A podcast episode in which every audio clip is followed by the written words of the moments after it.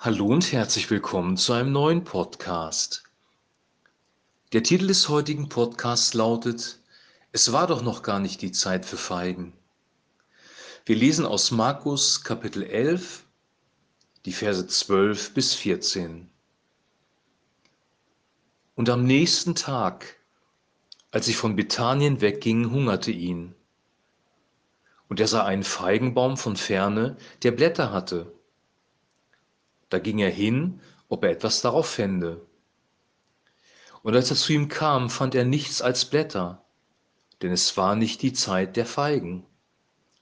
Da fing Jesus an und sprach zu ihm, Nun esse niemand mehr eine Frucht von dir in Ewigkeit. Und seine Jünger hörten das. Soweit der heutige Text. Jesus war mit seinen Jüngern unterwegs und sieht dort einen Feigenbaum stehen, an dem Blätter waren. Dann geht er in die Nähe des Feigenbaumes und merkt, da sind nur Blätter drauf, keine Früchte, keine Fruchtansätze, kein gar nichts, nur Blätter. Und dann verflucht Jesus den Feigenbaum. Also es mit dem Fluch steht hier nicht direkt drin, aber wenn wir die Geschichte später weiterverfolgen, ab so Vers 20 steht da, oder sagt Petrus zu ihm, Rabbi, siehe, der Feigenbaum, den du verflucht hast, ist verdorrt. Also offensichtlich war das, was Jesus gesagt hat, ein Fluch. Und dieser Fluch hat bewirkt, dass dieser Feigenbaum abgestorben und verdorrt ist. Ein unfruchtbarer Feigenbaum. In der Bibel lesen wir sehr viel über Feigenbäume.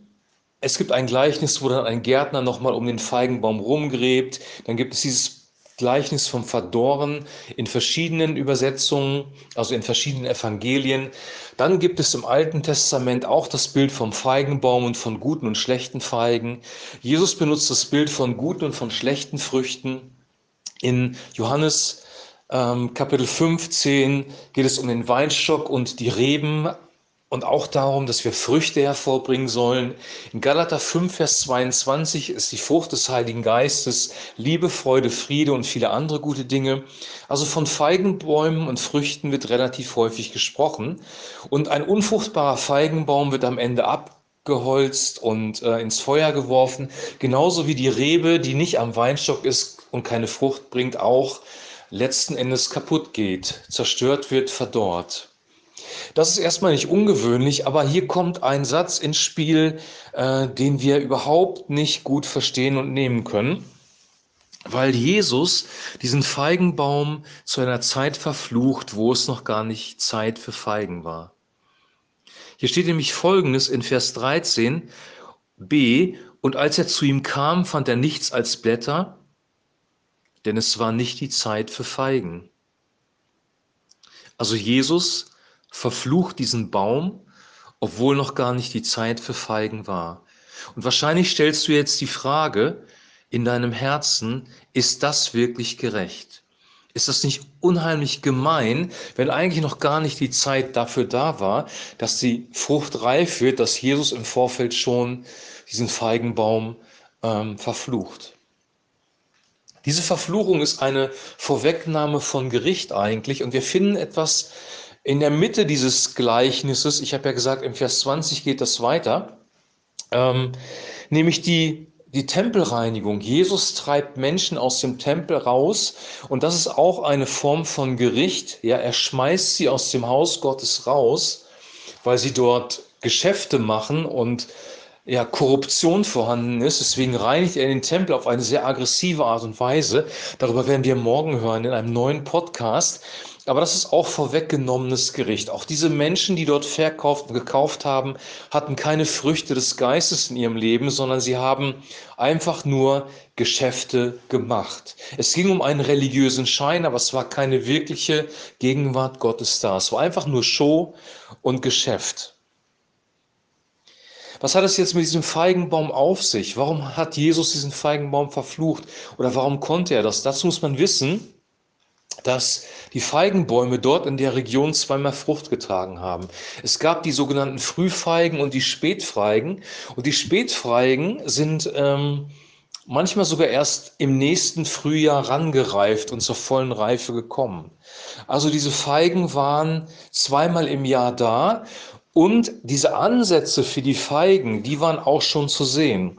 Also wenn hier Blätter auf dem Baum waren, hätten eigentlich schon die Ansätze für die Feigen zu sehen sein müssen. Aber hier steht, und als er zu ihm kam, fand er nichts als Blätter. Also es waren nicht mal ansatzweise irgendwelche Ansätze von Feigen von der Frucht da, obwohl noch gar nicht die Zeit für Feigen war, denn es war nicht die Zeit für Feigen. Anders ausgedrückt, Gott weiß schon vorher, bevor die Frucht eigentlich reif wird, ob wir überhaupt Frucht bringen werden oder ob wir ein komplett fruchtfreies Leben führen. Ansätze für die Frucht des Heiligen Geistes müssen bei uns vorhanden sein, wenn wir Christen werden. Und ich lese das nochmal vor aus Galater 5, Vers 22, was da als Frucht des Geistes ähm, genannt wird. Galater 5, Vers 22, da steht nämlich Folgendes. Die Frucht aber des Geistes ist Liebe, Freude, Friede, Geduld, Freundlichkeit, Güte, Treue, Sanftmut, Enthaltsamkeit gegen all dieses ist das Gesetz nicht. Vorher ähm, zeigt Jesus, wie ein Leben in der Finsternis aussieht, nämlich ab Vers 19. Offenkundig sind aber die Werke des Fleisches, als da sind sexuelle Unmoral, Unreinheit, Ausschweifung, Götzendienst, Zauberei, Feindschaft, Hader, Eifersucht, Zorn, Zank, Zwietracht, Spaltung, Neid, Saufen, Fressen und dergleichen. Und dann kommt die Frucht des Geistes. Also hier werden im Galaterbrief zwei Dinge gegenübergestellt, nämlich die Werke des Fleisches und die Frucht des Geistes. Wenn in unserem Leben nur die Werke des Fleisches vorhanden sind und nicht mal ansatzweise die Frucht des Geistes zu sehen ist, dann sind wir ein unfruchtbarer Feigenbaum und in Gefahr, weil wir eigentlich schon tot sind. Die Jünger sagen, er, der Feigenbaum ist verdorrt, aber er war innerlich schon verdorrt, weil er nicht mal ansatzweise Feigen hervorgebracht hat. Und das ist die sinnvollste und wahrscheinlichste Deutung dieser Geschichte. Eine andere Deutung ist, dass man das Ganze überträgt auf das Volk Israel oder auf die Tempelreinigung. Aber das mit den Feigen lässt sich so wirklich auch erklären.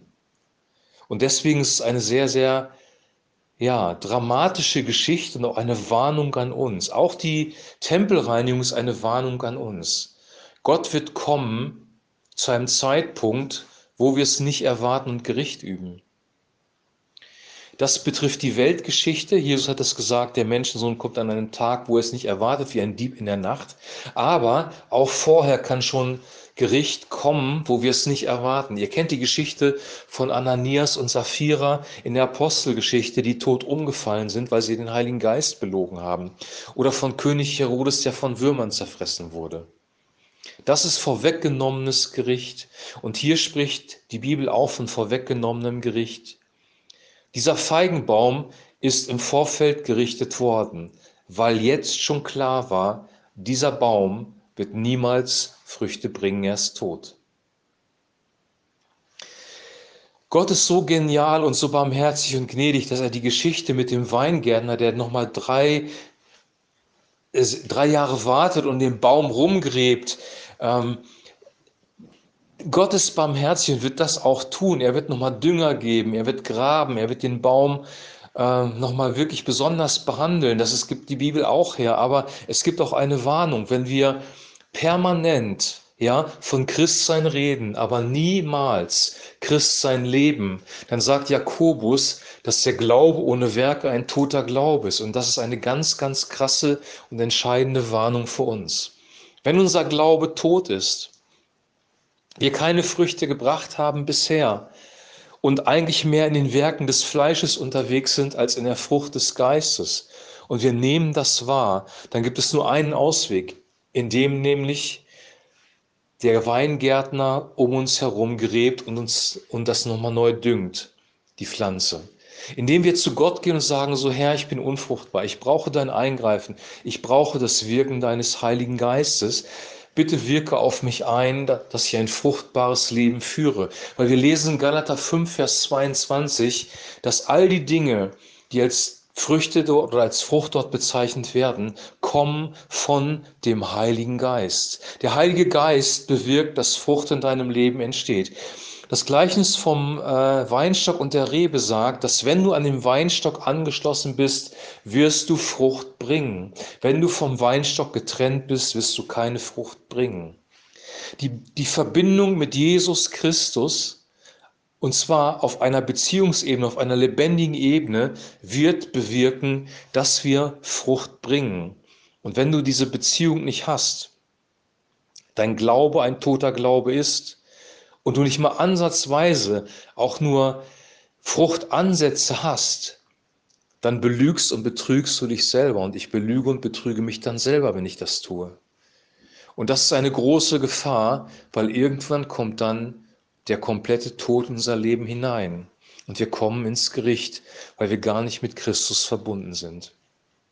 Ich wünsche dir und ich wünsche mir, dass wir ja am Weinstock sind wie eine Rebe, und dass wir ein fruchtbarer Feigenbaum sind, dass Gott um uns herum gräbt und den Baum düngt, dass die Sonne der Gnade auf uns scheint, dass das Wasser des Lebens diesen Baum berührt und dass dieser Baum Früchte bringt. Das wünsche ich dir und das wünsche ich mir. Aber diese Gleichnisse zeigen oder diese Geschichten zeigen, es war ja kein Gleichnis, es ist ja real passiert, diese Geschichten zeigen, dass es auch eine ernste Seite des Evangeliums gibt und dass Gott uns davor warnt, unfruchtbar zu sein.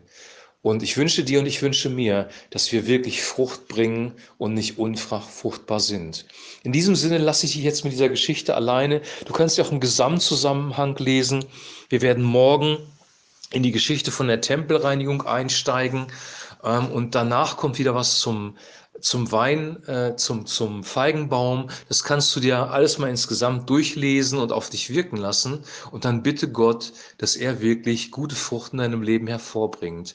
Und sei an Jesus angeschlossen, indem du mit ihm Gemeinschaft hast, seinen Worten zuhörst und dich von seinem Heiligen Geist berühren lässt.